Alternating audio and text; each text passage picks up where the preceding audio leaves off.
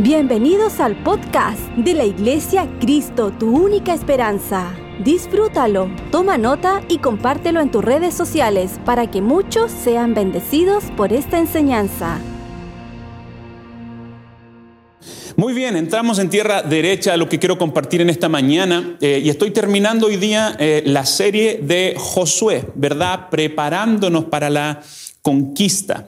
Eh, la semana pasada hablé acerca de cruzando nuestro Jordán, ¿verdad? Hay Jordanes que tú y yo tenemos que decidir caminar en fe y una vez que nosotros ponemos el pie en las aguas, el Señor va a abrir el Jordán y vamos a poder eh, caminar, ¿verdad? Y, entendíamos y veíamos claramente esta transición que pasó el pueblo de Israel, que antes veía la nube caminar y ellos se movían cuando la nube caminaba, pero eh, Dios en medio del desierto les cambia, ¿verdad? Las reglas del juego le dice, ya no quiero que vean la nube moverse y ustedes se muevan, sino que ahora mi presencia irá con ustedes y yo les voy a dar descanso. En otras palabras, Dios le estaba diciendo al pueblo de Israel y lo estaba introduciendo en esta transición de pasar a ser esclavos a pasar a ser conquistadores. Y para pasar de ser un esclavo a un conquistador, necesariamente nuestra forma de pensar tiene que cambiar. Y ahí estaba la diferencia. Ya no quiero que vean la nube, yo quiero que ustedes se muevan y yo me voy a mover con ustedes. Donde quiera que vayas, le dijo Dios a Josué, yo voy a estar contigo, así como estuve con Moisés, voy a estar contigo todos los días de tu vida, solamente fuérzate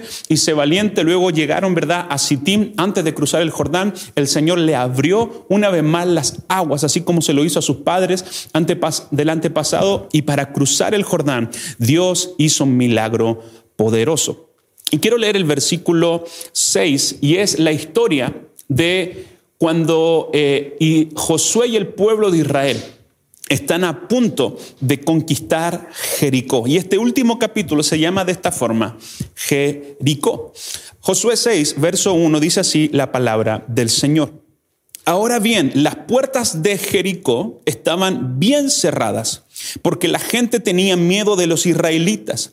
A nadie se le permitía entrar ni salir, pero el Señor le dijo a Josué, te he entregado Jericó a su rey y a todos sus guerreros fuertes. Tú y, y, tus hombres de guerra marcharán alrededor de la ciudad una vez al día durante seis días. Siete sacerdotes caminarán delante del arca, cada uno llevará un cuerno de carnero y el séptimo día marcharán alrededor de la ciudad siete veces mientras los sacerdotes tocan el cuerno. Cuando oigan a los sacerdotes dar un toque prolongado con los cuernos de carnero, haz que todo el pueblo grite lo más fuertes que puedan, entonces los muros de la ciudad se derrumbarán y el pueblo irá directo a atacar la ciudad. Wow, qué hermosa historia, ¿verdad? Eh, qué impresionante cómo, cómo Dios se mete en la historia del pueblo de Israel. Y así también Dios se quiere meter en tu historia. No, no, sé cuál es tu historia, pero Dios sí la conoce. Y Dios quiere introducirse en medio de tu historia. Él quiere intervenir nuestras historias. Y mi primer punto está en el versículo 1. La ciudad estaba cerrada y estaba bien cerrada, dice la Reina Valera. Acabo de leer la nueva traducción viviente, pero la Reina Valera dice, Jericó estaba cerrado, bien cerrado. ¿Qué significa eso? Que nadie entraba ni nadie salía. Y el verso 2 nos da un detalle muy eh, específico que creo que nos va a alentar mucho en esta mañana. Dice que Jericó estaba cerrada y habían levantado estas murallas por miedo a los israelitas. En otras palabras, el enemigo de Israel estaba atemorizado por Israel. Ya se contaban las historias que este pueblo andaba, había salido de Egipto, ¿verdad? Se habían hecho fuertes en el desierto, habían eh, derrotado a muchos pueblos y ahora querían conquistar eh, Jericó. ¿Por qué querían conquistar Jericó? Porque Jericó estaba en medio del de, eh, río Jordán y estaba de camino hacia Canaán, hacia la tierra prometida. Eh, y, quizás ellos pensaron, bueno, vamos a cruzar este, este río y vamos a tomar la tierra, pero se toparon con Jericó. Y quizás muchas veces usted y yo en nuestra vida creemos que ya lo hemos alcanzado todo, creemos que ya nos graduamos, ¿verdad?, del reino de Dios o del propósito de Dios. Y cuando creemos que ya falta todo, Dios dice, no, no, no, todavía te falta conquistar Jericó. Las murallas se habían levantado. Leí algunas definiciones de, qué eran las murallas en ese tiempo y dicen que eh, medían algunos metros de largo. No eran, no no eran unas, unas panderetas, no eran unas murallas simplemente delgaditas. Eran rocas tras roca que habían levantado, que habían fortificado. De hecho, eh, los historiadores dicen que habían levantado casas arriba eh, de, de, esta muralla fortificada, Jericó era un lugar imposible de conquistar. De hecho, Jericó se conocía como la ciudad inconquistable porque se había fortificado. Pero quiero que puedas entender por el Espíritu esta mañana que ellos se habían fortificado por el miedo al pueblo de Dios.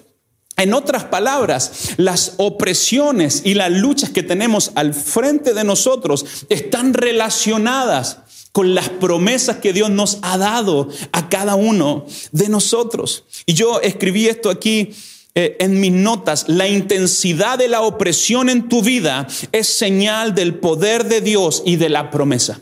La intensidad de la opresión que te está atacando. Mira, el diablo no tiene iniciativa propia, él solo ataca lo que Dios ya bendijo. Y quiero decirte que si se ha levantado opresión en tu día, en tu vida, en tu semana, en este año, simplemente es una señal de que estás yendo por la dirección correcta. Simplemente es una señal que estás avanzando en los propósitos del Señor. Jericó estaba cerrada por el miedo que Jericó le tenía al pueblo de Israel. Entonces, ¿qué pasa cuando usted y yo vemos cosas cerradas? Cuando usted y yo vemos que se nos cierra una puerta, que se levanta de repente una muralla, muralla, al frente de nosotros. ¿Qué es lo que nosotros decimos? Ah, no era de Dios. No era de Dios. Quizás tengo que tomar el otro camino. ¿Sabes qué? Ese es el camino más fácil. Pero ¿qué te parece si vemos y tenemos una perspectiva celestial en esta mañana de entender que las murallas que se te están levantando quizás es porque te está, el enemigo tiene miedo de que tú tomes la ciudad. El enemigo te tiene miedo de que tú conquistes tu Jericó. El enemigo tiene miedo de que tú avances en el propósito del Señor. El temor cierra puertas. Iglesia, el temor cierra puertas. Pero el amor del Señor echa fuera el temor esta mañana.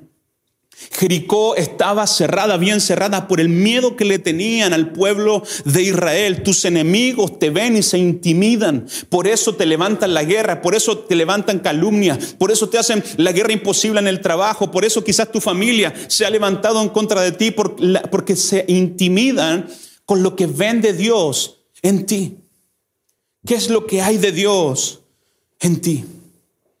Qué tremendo entender que Jericó estaba cerrada a causa del pueblo de Israel. Y quizás se ha levantado murallas frente de ti. Y quiero decirte de parte del Señor hoy día, necesitas tener una perspectiva celestial de lo que el cielo está viendo en esa situación. El verso siguiente, Dios le da una estrategia. Cuando las cosas están cerradas, necesitamos estrategias divinas. Cuando las puertas se me cierran, cuando todo me cierra las puertas, cuando se levantan murallas delante de mí, necesito una estrategia divina y necesito una perspectiva celestial. Pastor, ¿qué es una perspectiva celestial? Es tratar de ver cómo Dios está viendo la dificultad. Es tratar de ver cómo Dios está viendo el problema delante de ti. Nadie está exento a tener problemas. Jesús dijo, en el mundo tendréis problemas, tendré aflicciones, pero confíen porque yo he vencido al mundo. Cuando nosotros con nuestros ojos naturales vemos murallas, Dios ve una oportunidad para que Él se manifieste. Estrategia sin presencia es pérdida de tiempo una estrategia, por muy buena que sea, si no está con la presencia de Dios, vas a simplemente perder el tiempo, te vas a dar una vuelta más larga. Pero Dios le da la estrategia al pueblo de Israel. Dios le da la estrategia a Josué. Me encanta Josué porque en cada verso, en cada capítulo de Josué, tú vas a ver que él venía temprano por la mañana a presentarse delante del Señor.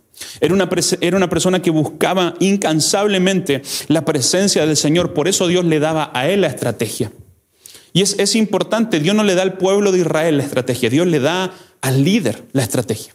Y hay cosas que tú y yo no vamos a entender, pero que quizás sí nuestros líderes, nuestros pastores lo van a poder ver, lo van a poder entender de mejor forma. Los últimos versos del capítulo 5, antes de esta historia, Dice que eh, Josué, estaba temprano en la mañana y de repente vio a un hombre con una espada. Y se le acercó al hombre y le dijo, ¿eres de los nuestros o eres de nuestro enemigo? El hombre lo miró y le dijo, ni lo uno ni lo otro. Soy el general de los ejércitos del Señor. Qué, impresionante. Cada vez que buscamos al Señor, Dios se aparece. Cada vez que lo buscamos, lo vamos a encontrar. ¿Saben por qué Dios le dio la estrategia a Josué? Porque antes que llegaran a Jericó, Josué ya había tenido un encuentro con el general de los ejércitos de Israel. Necesito presencia de Dios para que las estrategias se me revelen. Necesitamos la presencia del Espíritu Santo para encontrar las estrategias que Dios está depositando sobre nuestros lomos. Y luego dice, y si comenzamos a, leer, ¿verdad? La estrategia es la siguiente. Te he entregado a Jericó, a su rey, a todos sus guerreros fuertes. Tú y los hombres de guerra marcharán alrededor de la ciudad durante seis días. Siete sacerdotes caminarán al séptimo día, cargarán el arca. Cuando uno lleve el carnero al séptimo día marcharán siete veces durante todo, y dice que durante el séptimo día todo el pueblo va a marchar. Mi siguiente punto es, cada vez que Dios te da una estrategia, todos tienen que trabajar. Estrategia sin presencia es pérdida de tiempo. Estrategia sin trabajo es fracaso seguro. Necesitamos trabajar. Por eso Dios le dijo a Josué, esfuérzate y sé valiente. Él sabía que iba a necesitar esfuerzo para enfrentar este tipo de, de dificultades, pero me encanta que Dios los hace trabajar en equipo. No solamente era función de los sacerdotes, no solamente era función de los hombres de guerra, también Dios incluyó al pueblo en esta, en esta, estrategia. Y la única forma de que Dios te entregue victorias es que trabajes en equipo. Ya pasó el tiempo de los llaneros solitarios, de que Dios levantaba a un hombre. Dios está haciendo algo con su iglesia. Charles Spurgeon dijo lo siguiente. No veremos que la iglesia se vuelva fuerte y poderosa hasta que cada miembro de la iglesia en lo individual lleve a cabo su responsabilidad. Todos debemos rodear la ciudad. Todos debemos rodear la ciudad. Quiero animarte, iglesia, no te restes, no te restes. Todos tenemos una responsabilidad en el avance del reino. Nosotros como líderes, nuestra responsabilidad, ¿sabe cuál es? Es cargar la presencia. Nosotros como líderes, nuestra responsabilidad es cargar la presencia. Por eso nosotros como líderes hay cosas que no podemos hacer. Por eso nosotros como líderes, como pastores, hay, hay lujos que no nos podemos dar. Por eso eh, la Biblia dice, todo me es lícito, pero no todo me conviene. Pero cada vez que yo leo que los sacerdotes, que los líderes, que los pastores cargaban el arca, significa que sus manos estaban ocupadas. Por eso no podían hacer lo que los demás el, del pueblo eh, podían hacer, ¿verdad? Iglesia, cada uno tiene su función. Si tú ves que tus pastores están cargando el arca, tu función es rodear la ciudad. Tu función es que cuando suene el toque del carnero, tu función es gritar con todas sus fuerzas. Aquí nadie sobra en el reino de Dios. Todos tienen su lugar, todos tienen su responsabilidad. Me encanta, todos trabajan en equipo. Dios nos da la estrategia, pero usted y yo la tenemos que llevar a cabo. De nada sirve la estrategia sin obediencia. Si yo obedezco principios, alcanzo promesas. De eso hablé la semana pasada. Tengo que obedecer la estrategia para tener la victoria. Yo creo que todos los hombres de guerra estuvieron tentados todos los días a construir una escalera y a saltar el muro. Yo creo que todos esos hombres estuvieron eh, tentados a tomar un martillo y destruir el muro. Pero la estrategia de Dios era que los muros se iban a derribar. Qué tremendo que sin que ellos tocaran el muro, Dios iba a derribar el muro, iba a hacer que los muros cayeran en el nombre del Señor. Por eso necesito obediencia para seguir la estrategia. Yo no sé, pero quizás estaban ahí rodeando el muro, ¿verdad? El primer día estaban con fe, estaban con expectativa, pero yo creo que ya el segundo día estaban mirando la muralla y estaban diciendo, yo, yo, creo que nosotros podemos cruzar estas murallas. Yo creo que nosotros podemos romper estas murallas. Quizás se podría haber dicho, yo creo que nosotros somos más en número y podemos quizás saltar los muros y podemos quizás eh, tomar la ciudad, pero la estrategia de Dios no era un atajo, era un proceso.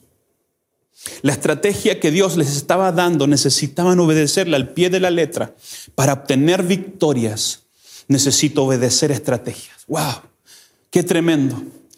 Pon ahí en las redes sociales, voy a obedecer la estrategia para alcanzar la victoria.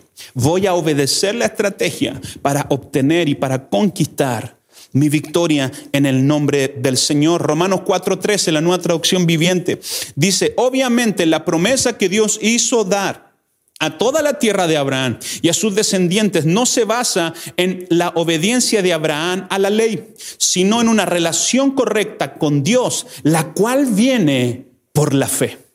La cual viene por la fe. No obedecemos simplemente leyes porque hay que obedecerlas, sino que se nos ha revelado que la obediencia es tener una relación correcta con Dios. Y eso viene mediante la fe. Para rodear el muro, para alcanzar Jericó, ellos tuvieron que tener fe. Ellos tuvieron que abrazar la fe. Mira lo que dice Hebreos 11, 30. Por la fe cayeron los muros de Jericó después que la rodearon siete días. Los muros cayeron por la fuerza de los hombres de guerra. Los, los muros cayeron simplemente porque gritaron fuerte. ¿Por qué los muros cayeron? Porque ellos se llenaron de fe. Y quiero animarte, quizás vas en la primera vuelta a tu Jericó, pero no te desanimes, no eches, eh, no tires, eh, ¿verdad?, la, toalla, sino que cree con todo el corazón que Dios va a hacer algo. Al leer la historia, quizás se ve fácil, ah, rodearon la ciudad, cayeron los muros. la pregunta que quiero hacerte esta mañana y que me la hago a mí primero es, ¿puedes seguir caminando sin ver resultados? ¿Saben por qué? Porque lo tremendo de la historia no es que dice que a la primera vuelta ellos vieron un ladrillo caer. A la primera vuelta, la primera vez que la rodearon, ellos vieron una, una astillita caer, ellos vieron una leve brecha. No, no, no. Ellos estuvieron seis días sin ver resultados. Ellos estuvieron haciendo la voluntad de Dios, ellos estuvieron obedeciendo la estrategia que eh, Josué les había dado, pero no estaban viendo resultados. La pregunta es, iglesia, hoy día, en medio de la pandemia, ¿puedes seguir caminando sin ver resultados? ¿Puedes seguir adorando al Señor sin ver, sin ver los resultados que estás esperando? ¿Puedes seguir creyendo a la palabra profética quizás sin ver ningún resultado? Por eso la Biblia dice que los muros cayeron por fe. Y por fe tus murallas van a caer. Y por fe tus muros van a caer. Y por la fe vas a abrazar la victoria del Señor en el nombre poderoso de Jesús. La historia sería mucho más fácil si ellos hubieran visto algunos ladrillos caer en la primera vuelta.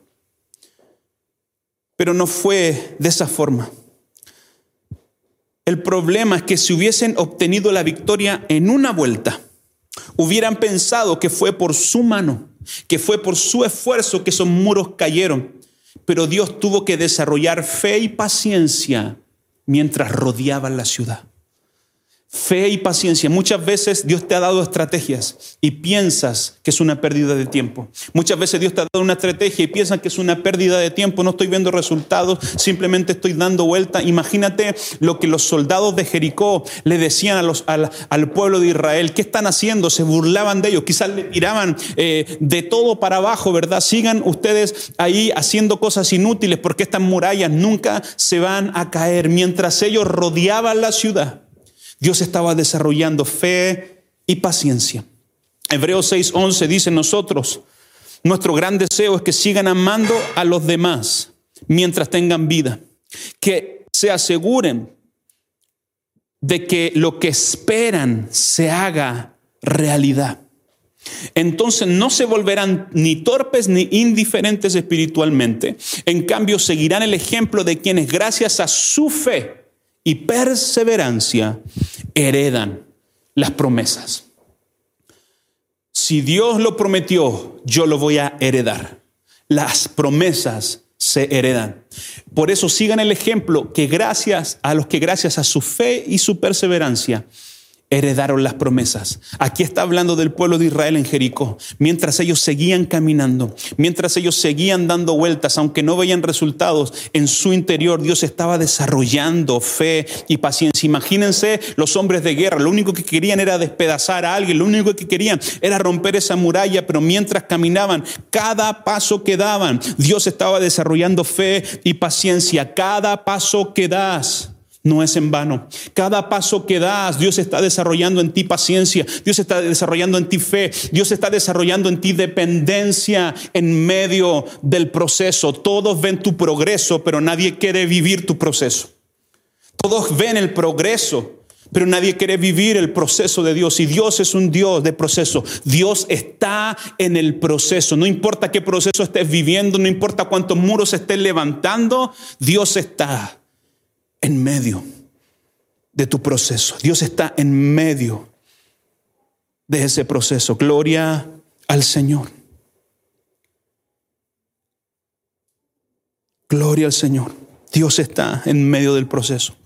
La última parte de la estrategia es que Dios le dijo el séptimo día, no van a dar una vuelta, van a dar siete vueltas. Y cuando escuchen a los sacerdotes tocar en una forma prolongada el, cuerno del carnero, la trompeta.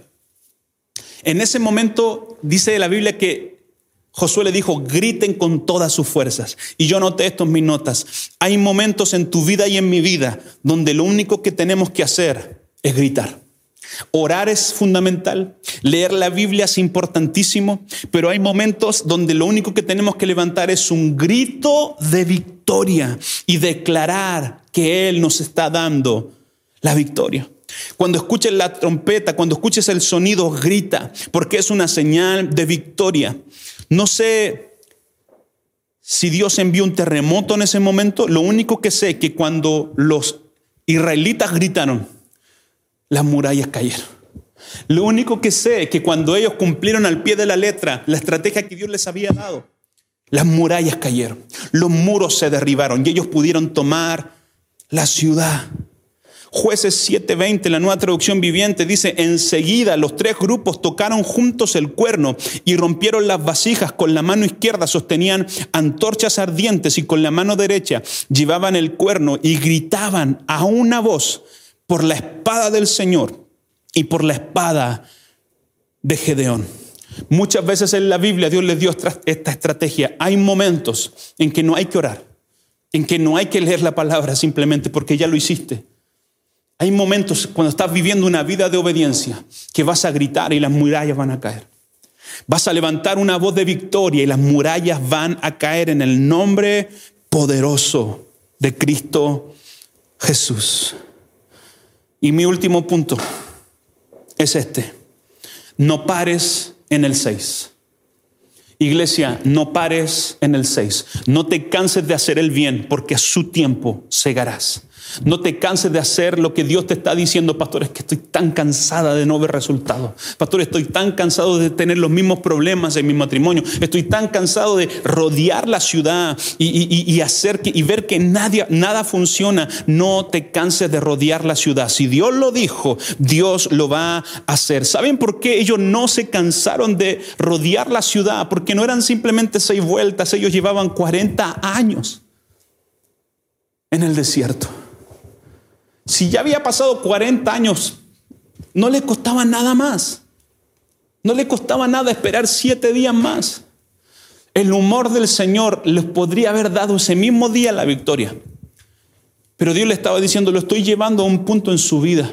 Estoy llevando a un punto al pueblo de Israel en que tienen que entender que no es por sus fuerzas, que no es por lo bien que lo hicieron en el desierto, que es por mi mano que los muros van a caer. Y a veces tenemos la tentación de creer que es por nuestra mano que las cosas están sucediendo, que es por nuestras habilidades que las cosas están sucediendo. Pero déjame recordarte una vez más que toda buena dádiva, todo don perfecto proviene del Padre de las Luces. Todo lo que tenemos proviene del Señor. Si, Dios nos ha dado algo de gracia, es simplemente porque a Él se le plació darlo. Si Dios ha puesto sus ojos sobre nosotros, es simplemente la misericordia del Señor sobre su iglesia, la misericordia del Señor sobre un hombre, sobre una familia, sobre una casa, la que nos hace conquistar. No es por tus fuerzas que los muros van a caer, es por el Espíritu Santo del Señor, es por la obediencia que hacemos a las estrategias. Iglesia, no te canses en el 6, porque los muros van a caer. Josué, el verso 15 del capítulo 6, dice, el séptimo día los israelitas se levantaron al amanecer, marcharon alrededor de la ciudad como le había, lo habían hecho los días anteriores, pero esta vez dieron siete vueltas alrededor de la ciudad. En la séptima vuelta, mientras los sacerdotes daban el toque prolongado con los cuernos, Josué ordenó a los israelitas, griten, porque el Señor les ha entregado la ciudad. Jericó y todo lo que hay en la ciudad debe ser destruido por completo como una ofrenda al Señor. Solo le perdonará la vida a Rabad, la prostituta, a los que encuentren en su casa, porque ella protegió a nuestros espías. Cuando ellos gritaron, Dios les dio la victoria. No sé si, si alguien sigue eh, la, Fórmula 1 o, el NASCAR o algún, algún, algún eh, deporte ¿verdad? De automovilístico. Siempre en la última vuelta levantan una bandera. Eh, y cuando uno lo ve por televisión, ponen la bandera ahí a un costadito para que uno sepa que esa es la última vuelta. Entonces en esa última vuelta los autos tienen que darle con todo porque saben que están a punto de ganar. Quiero decirte a cada uno de ustedes, no nos cansemos de hacer el bien, no nos cansemos del 6. ¿Saben por qué? Porque en cualquier momento puede sonar la trompeta que es una señal de que es la última vuelta, que es una señal de que estás a punto de lograrlo. Pablo decía, no lo entiendo todo, eh, no lo pretendo alcanzar todo, pero una cosa hago, me extiendo a lo que está delante y me despojo del pasado, corro con paciencia esta carrera que está por delante, puesto los ojos en Jesús, el autor y el consumador de la fe. ¿Sabes por qué Pablo está diciendo que me extiendo hacia adelante? No sé si has visto un triatlón o si has visto una carrera, pero cuando están a punto de llegar a la meta, ellos se extienden lo más que pueden para romper la meta, porque saben que detrás puede estar uno que le puede ganar por una nariz, le puede ganar por unos centímetros. Pablo estaba diciendo, me extiendo a lo que está delante. Extiéndete a lo que está delante porque estás a punto de llegar a la meta. Estás a punto de lograrlo. Sé que estoy hablando a alguien por el Espíritu Santo. En esta mañana no te canses del 6 porque estás a punto de escuchar el sonido del carnero. Estás a punto de escuchar el sonido prolongado es señal de victoria. Profetizo en el nombre del Señor que Dios te va a dar un sonido de victoria. Que Dios te va a prolongar un sonido de victoria donde simplemente vas a ver los muros caer. Que no va a ser por tu esfuerzo y vas a ver cómo Dios va a entregar en tus manos la ciudad. No te canses en el 6. El pueblo no sabía en qué vuelta iban. El pueblo no sabía que al séptimo Dios iba a intervenir. Dios nos está diciendo hoy, camina todos los días de tu vida como si fuera la última vuelta. Sigue corriendo con paciencia como si fuera la última vuelta. Amada iglesia del Señor. Josué no se lo comunicó al pueblo, solamente Josué sabía lo que iba a pasar. ¿Sabe por qué? Porque en el verso 2 Dios ya le había dicho, yo he entregado a Jericó en tus manos. Esa promesa era garantía de la victoria. Cada promesa que Dios ha dado a tu vida es una garantía de que vas a ganar. Es una garantía de que Dios te va a entregar la victoria. Romanos 15, 4 dice, tales cosas se escribieron hace tiempo en las escrituras para que nos sirva de enseñanza. Y las escrituras nos dan esperanza y ánimo mientras esperamos con paciencia hasta que se cumplan las promesas de Dios. Mientras esperamos con paciencia hasta que se cumplan las promesas del Señor. Mientras sigo rodeando mi Jericó Dios me va a dar la victoria. Mientras sigo rodeando mi Jericó, Dios está desarrollando en mi fe paciencia. Mientras sigo rodeando y mientras veo que la muralla va a caer, Dios está desarrollando en ti fe y paciencia. Por eso dice la Biblia que estas enseñanzas nos llenan de fe, nos llenan de esperanza, nos llenan de ánimo. Mientras esperamos con fe y con paciencia hasta que se cumpla la promesa. La promesa sobre tu vida se va a cumplir.